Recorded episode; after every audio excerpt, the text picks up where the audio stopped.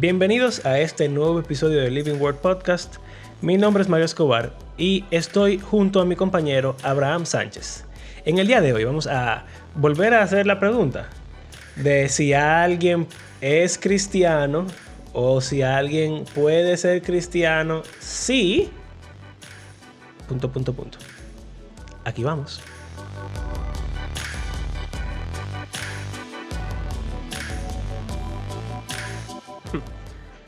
Mi respuesta es que la salvación es por gracia, no por obras. Que no importa lo que tú digas, es no. Ok, gracias. y es cristiano. no, mentira.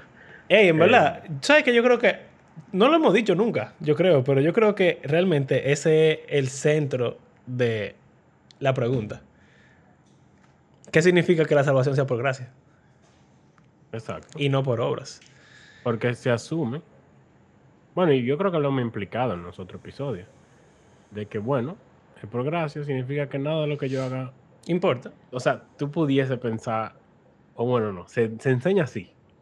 Se enseña Nada así que nada de lo que tú hagas te lo puede Porque quitar Jesús, ni dar. Jesús hizo todo.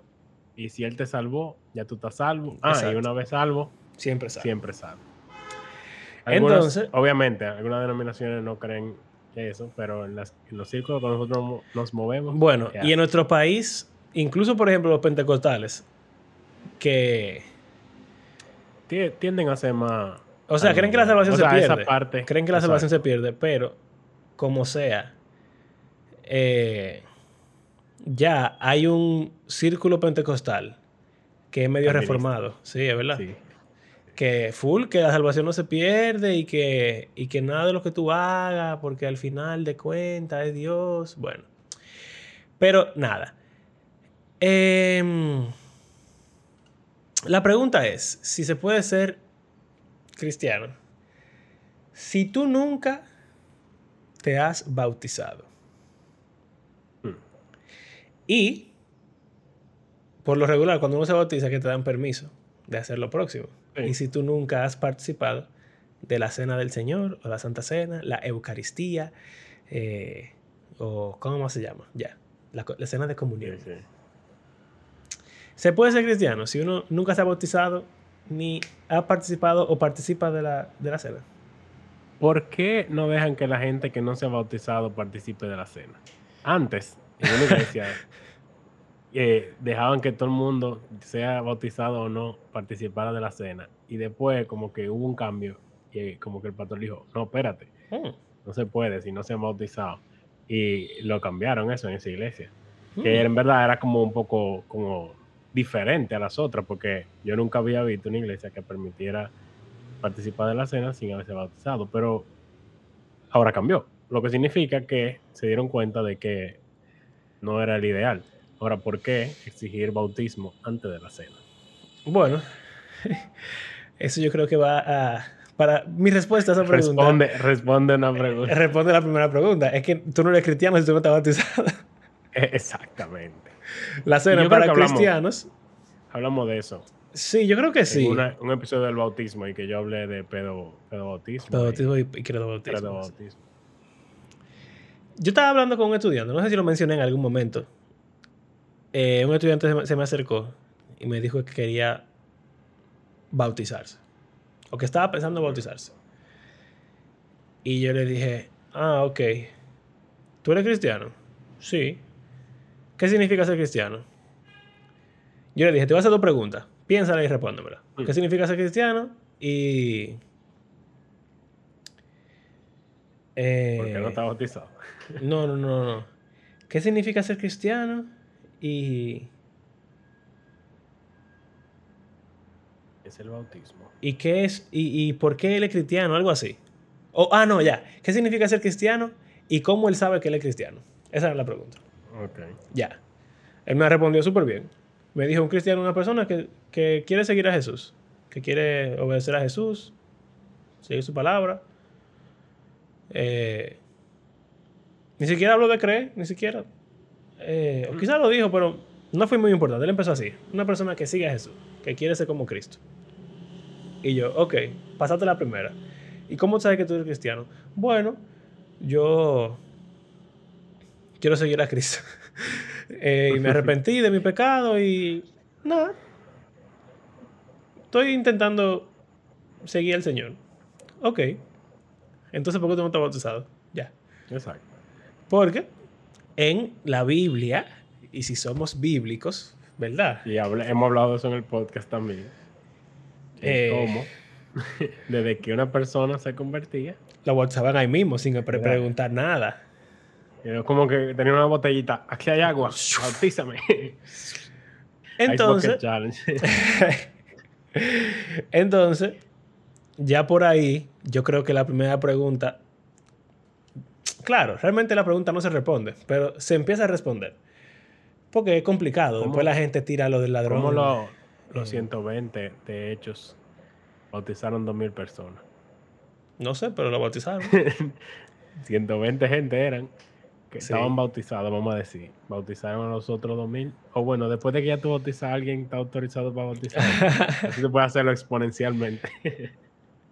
no, se ponían cada quien O pónganse todito en el río y cuando yo baje la mano, ustedes se hunden. 120, cada uno tenía 10 gente y ya. 100 por 10 mil. Mm. Cada uno se iba a un cojito de agua con 10 gente. Y ahí podían digo, bautizar. un río.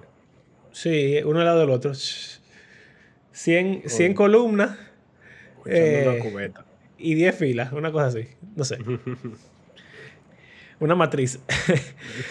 Mira, Organícense ahí.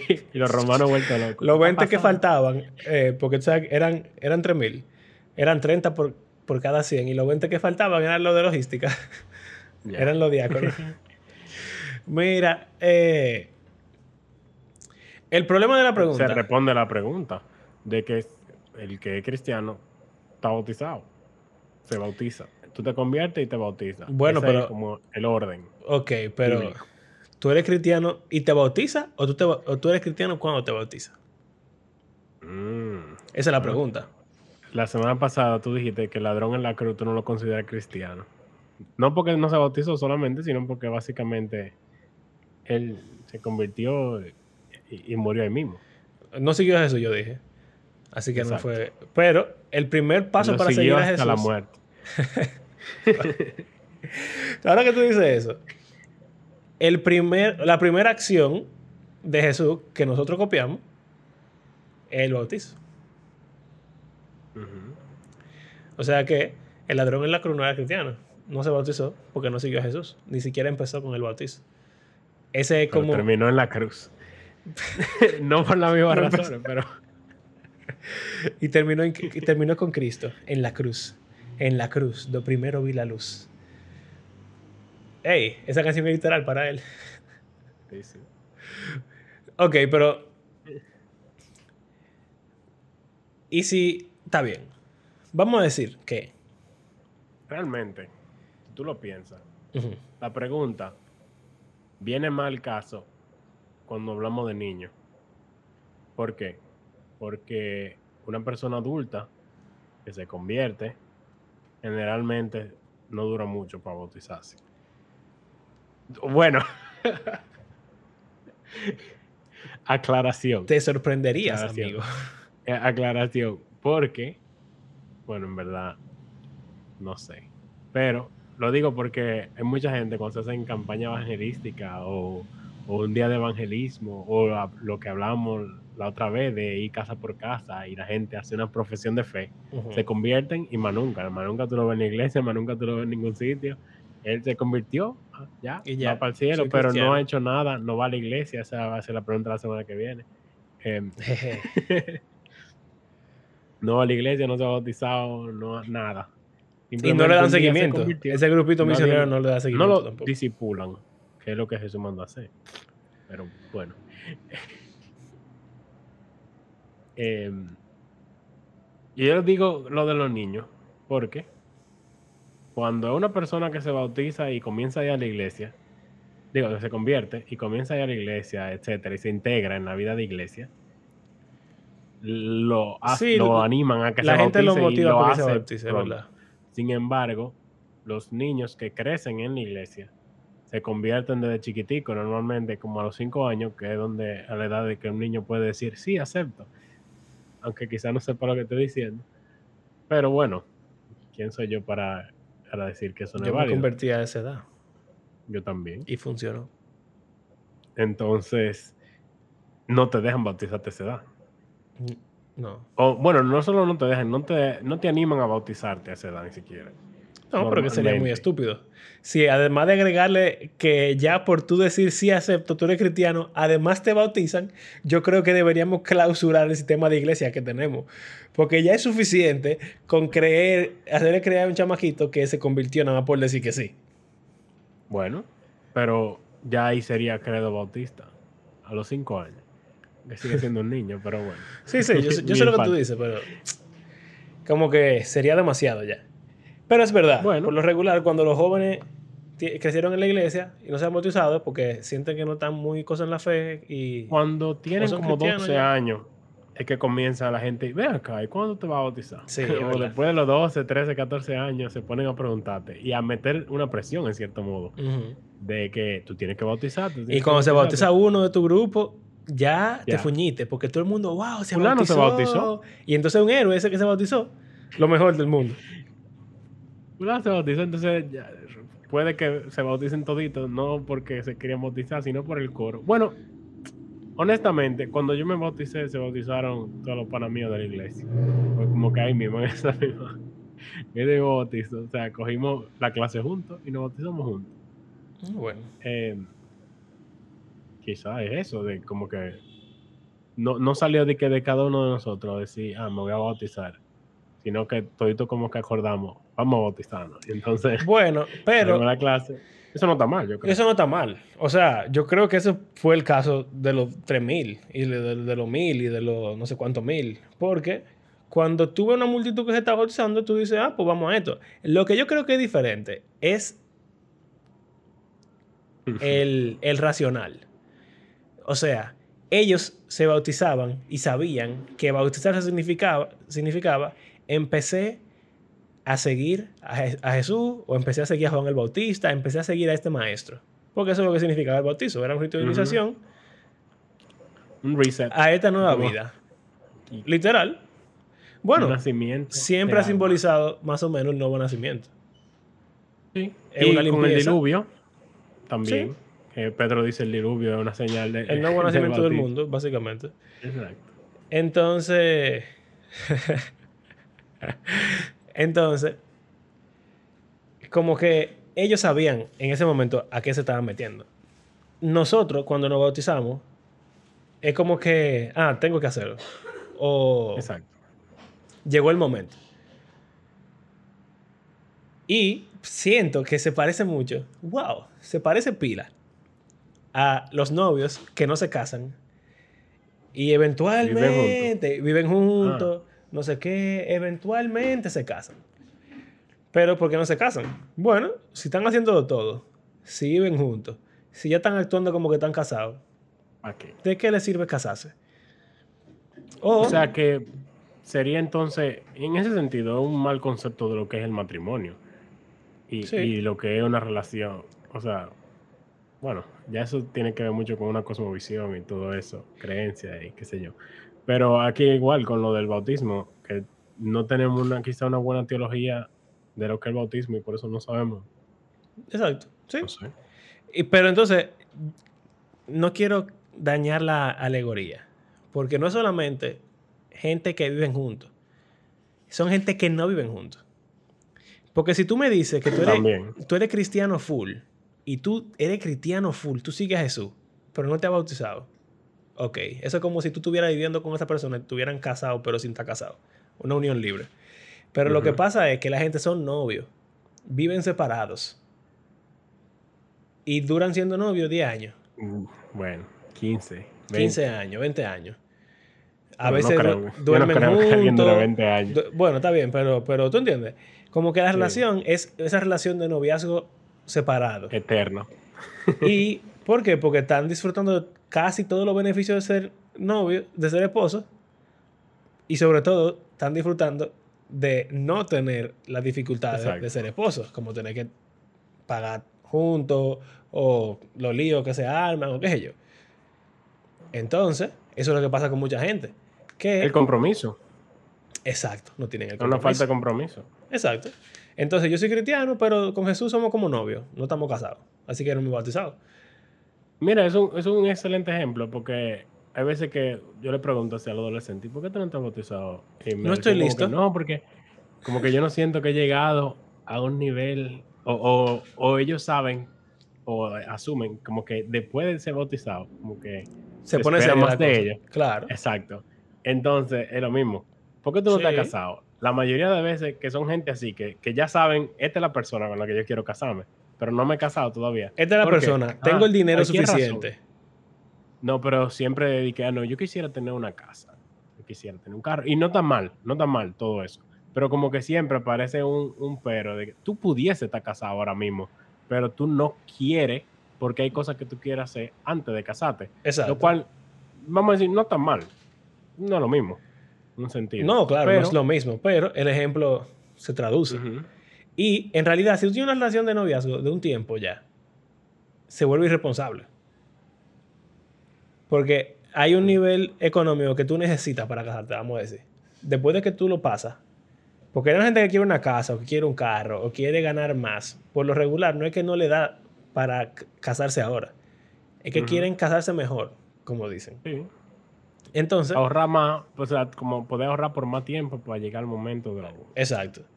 Entonces, si tú tienes dos años de novio, bueno, está bien, válido.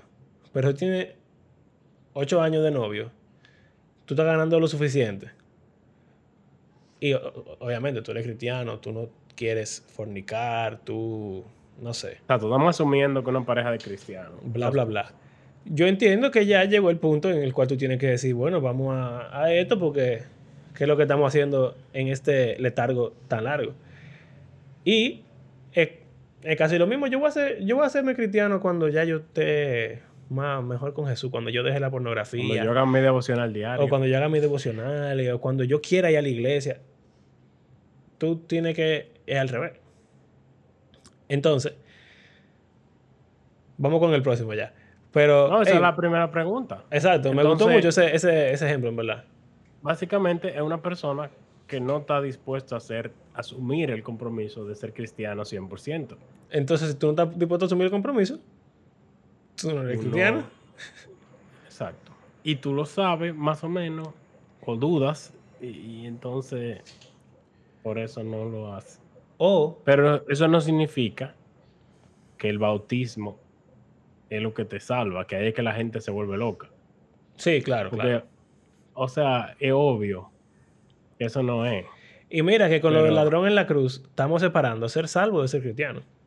Exacto. Yo creo que esas son. Una, es una distinción válida, que no se debería estar intentando hacer siempre. Pero en este contexto de esta conversación, yo creo que es una distinción válida. Que tú no te hayas bautizado no significa que tú no seas salvo, pero yo creo que sí significa que tú no eres cristiano. Abraham no era cristiano. No, Podemos asumir que es salvo. exacto. Él era judío. Muy bien, excelente. Por un momento estaba pensando en ti. y después me di cuenta que era el de la, el de la Biblia. Eh, entonces, no es cristiano. Yo creo que esa, esa sería mi respuesta. No es cristiano. No, para mí está... su- y sobre todo si estamos haciendo esa distinción. O sea, no es alguien que, que se acaba de convertir. Y, y di que, ah, no. O sea, no, está bien. Porque, por ejemplo, en nuestro caso ahora mismo, hay cierta burocracia que hay que cumplir para bautizarse. Si tú te convertiste y tienes que esperar tres meses para el próximo bautizo, cuatro meses, hasta un año, está bien. Pero estás haciendo la diligencia después de un año ya está como. No, no, pero yo digo si es, si es porque no has podido por cómo funciona tu iglesia. Sí, Bueno, incluso yo conozco una, una persona que tenía tiempo queriendo bautizarse después de que se convirtió. Y por COVID no sé cuánto, se había como movido los lo bautizos y no sé qué, y no, no había podido. Exacto. No se había podido. ¿Tú ves? Entonces, Eso es diferente. Ese es como el ladrón en la cruz. No se pudo bautizar. ok. ¿Y la Santa Cena? Porque yo siento que la gente es mucho, incluso más light con la Santa Cena. Claro. Porque el bautismo tú lo haces una bella, pero la cena del Señor tú la coges así. Se, puede que para la gente no sea tan importante porque es más frecuente, pero también hay veces que por cuestiones de cómo se hace en alguna iglesia, hay gente que que no la hace. Por ejemplo, en mi iglesia antes habían dos cultos, uno en la mañana y uno en la noche. Y era en la noche la Santa Cena. Y en la noche era la Santa Cena. ¿Por qué? Porque se la llama cena de noche. Sí. Ba- Básicamente, o sea, eso El- sí, yo, lo entiendo, yo lo entiendo. Entonces, en el culto de la noche iba mucho menos personas. O sea, Entonces, había gente que nunca iba en la noche, mucho menos. que nunca participaba de la cena. Ahora, un argumento que dicen los pastores y que en cierto modo Es tiene válido. razón. Si una persona de verdad quiere participar de la cena, yo no tengo que movérsela a la mañana para que él pueda participar, sino que él, si quiere participar, va a venir en la noche para hacerlo. Claro, Lo sin cual embargo, es cierto. yo estoy de acuerdo el día con que eso. había cena, que en mi iglesia es una vez al mes, el día que había cena siempre había más gente. Eh, ok. en la noche, normalmente. Había un chin más gente en la noche de lo que normalmente en la noche había, porque había cena. O sea, que había gente que hacía el sacrificio, vamos a decir. Sí, sí. Ahora, ciertamente hay personas que se les dificultaba por no tener transporte, la cosa difícil con los atracos, los asaltos, qué sé yo, o alguien que vive muy lejos, etcétera, que no podía ir en la noche, aunque hubiese querido participar de la cena. Entonces, ahí es como difícil en un sentido. No solamente eso. Y de nuevo, yo también estoy de acuerdo con eso. Si tú quieres ir a la cena, tú vas ahí, no importa la hora que sea, cuando sea, donde sea. Pero, y yo lo, no quiero acusar a nadie, pero yo lo creo así que me maten. Las iglesias que ponen la Santa Cena de noche es para que la gente vaya al culto de la noche. Lo he oído ese argumento de parte de líderes. O sea, no es o sea, era como un plus del culto de la noche para que la gente. para que la gente vaya, porque quieren que vayan al culto de la noche. Entonces, tú estás usando la Santa Cena como carnada para que la gente vaya otra vez a la iglesia. Lo veo malísimo eso. Si ya hay un culto en la mañana, y ese es el culto que va todo el mundo, que todo el mundo va, y todo el mundo se esfuerza a ir, y todo el mundo disfruta ir allí, ¿por qué tú no haces la Santa Cena en el culto de la mañana? ¿Ya? Felicidades. el santo desayuno. El santo, Ahora el santo brunch. hace- ahora en una iglesia se hace en la mañana, porque realmente se termina haciendo después de las 11 a las 12, de- o sea, una comida. Pero Pero- atiende esto. Me, me da risa, espérate, que uno de los dos pastores, siempre que le toca dirigir el, el momento, él dice de que aunque sea de día, la Santa Cena- la cena del Señor. Dios mío. Es porque siempre tiene que hacer la aclaración de que no importa Escucha. que sea de día. Escucha. Escucha. En el COVID, muchas iglesias quitaron el culto de la noche. Y como pasó con la tuya, lo quitaron, empezaron a hacer la Santa Cena en, la, en el culto de la mañana. Y ahora, cuando abrieron el culto en la noche otra vez, volvieron a poner la Santa Cena en el culto de la noche. ¿Por qué rayo? Eso, o sea, eso para mí no tiene sentido. Porque si tú viste que toda la iglesia pudo junta celebrar la cena, ¿por qué rayo tú le vas a quitar eso? Para El episodio se volvió ya de si tú eres cristiano a los episodios que le tiraban a, la a fuego. O sea, si tú puedes hacer que todo el mundo la tome, ¿para qué tú lo pones en el culto de la noche con el propósito de que la gente vaya al culto de la noche? No van a ir al culto en la noche, no van a ir. Bueno, ya esto es algo para los líderes y pastores de la iglesia. No Uno- van a ir, Abraham. La gente que está aquí yendo, la mayoría son cristianos promedio, como nosotros. Y están de acuerdo No conmigo. tenemos el poder y autoridad de hacer que eso cambie directamente. Aunque si, sí, tú, si tú eres un cristiano bueno, promedio si tú y tú tienes me un estás pastor- escuchando, levanta tu mano derecha y di sí. tú puedes, y algo válido, hablar con tus pastores y decirle, esto debería ser en la mañana, por esto y esto y esto, y oren, no piensen, lo que sé yo qué, etcétera. Pero ya sale del control de uno, Sí, sí, claro. si, si lo van a hacer o no. Y Así uno que debe de ir a buscar su Santa Cena. Exacto. Volviendo a la pregunta de si tú eres cristiano o no. Yo creo que no, es- no es exactamente el tema. Y yo le dije a Mario que quizás no quería meterme mucho aquí porque es una discusión eh, caliente entre los protestantes, eh, bueno, entre los protestantes en general, después de la reforma, y es la visión que tenemos sobre la Santa Cena y el bautismo. Ya que eh, en los círculos en los que nosotros nos movemos, tenemos una perspectiva que viene de Zwingli. Investiguen, señores. Eh, que es la perspectiva memorial. ¿Qué significa eso? Bueno, que el- tanto el bautismo como la cena del Señor es un memorial. Y normalmente se le llama ordenanza. O sea, se hace porque una orden directa que dio Jesús. Jesús dijo en la gran comisión, hagan discípulos bautizándolos. Y también él le dijo a los discípulos, hacer esto en memoria de mí. O sea, que Jesús dio, dos órdenes. O sea, esas órdenes de bautizarse y de participar en la cena. ¿Cuál es el propósito de eso? Bueno, el bautismo es más como un testimonio público de que tú, al igual que Jesús ha muerto y resucitado, ahora nuevo nacimiento, como una representación. Ujú. Eh, y la cena del Señor igual, es un recordatorio comunitario de la iglesia de que Jesús murió y resucitó y volverá, vamos a decir. Bueno, principalmente de que murió para la gente. Pero bueno. Pero sí, de que volverá también. Pero, ok, entonces, él- entonces, ok, ¿qué te iba a decir? Bueno, que no quiero... Ese componente existe, eh, definitivamente. O Sí, sea, sí, claro, claro. Pero lo que quiero decir, no quiero criticar a la, la posición reformada, que entiendo que es válida, aunque yo siento que es mucho más de ahí. Pero sí entiendo que, o sea, no estoy hablando con respeto, eso es lo que- a lo que quiero llegar. sí entiendo que eso le quita un cierto nivel de practicalidad y de importancia. Porque es importante porque Jesús lo dijo. Ok, pero ¿por qué Jesús lo dijo? Para que lo recuerde. Bueno, pero yo lo puedo recordar de otra forma. Realmente solamente tiene importancia porque Jesús lo dijo y lo mandó y ya. Porque si es por recordar lo que estamos, yo puedo recordarlo con una foto, lo puedo recordar leyendo el Evangelio. lo puedo recordar leyendo la Biblia. Entonces, memorial, cualquier cosa puede ser un memorial. Ese es el memorial porque Jesús lo dijo. Así que lo hacemos simplemente porque sí y ya. Entonces siento que esa visión le quita cierto nivel de importancia.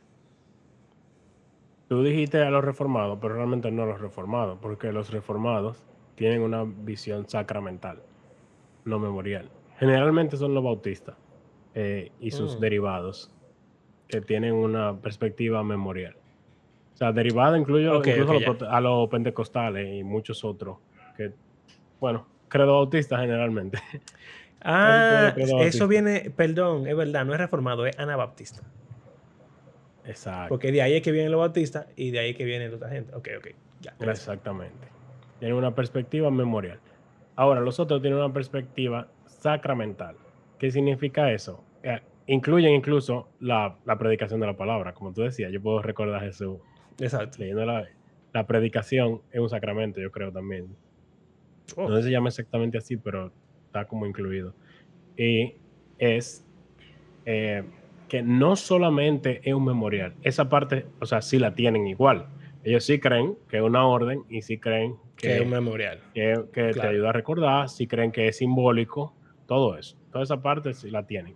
Pero tienen el adicional de que ellos creen que tanto el bautismo como la cena del Señor, como la predicación de la palabra, imparte una gracia especial en aquellos que participan de estos sacramentos. Ok. ¿Qué significa Yo no sé especial? exactamente, yo no sé exactamente qué significa eso. Mira, se Sí. fue la luz. Hay que acabar esto rápido antes de que se, de- se, se, Descargue. se descargue el UPS. Pero estamos acabando realmente. Sí. Ok. Em, Pero, ¿qué es lo que significa? Entonces, ¿qué es lo que significa una gracia especial? Porque eso para mí como... esa es la parte que a mí me ha dado trabajo de entender. Yo no entiendo exactamente qué, ellos, qué, qué significa eso de gracia especial, pero una forma de decirlo como que todo el mundo tiene la gracia común. Ajá. Ajá. Ahora, escuchar una prédica no solo es un memorial y no es solo eh, como algo cognitivo de que ah, tú adquieres conocimiento, sino que a través de la predicación de su palabra, el Señor Ya. como que trabaja en Ok, ti. Entonces, ok. eso es como una gracia especial que no es parte de la gracia común. E- Eso ok, es como entonces tú puedes, decir, tú puedes decir como gracia común, ¿verdad? Todo el mundo tiene esa gracia de Dios que es bueno, su providencia, bla, bla.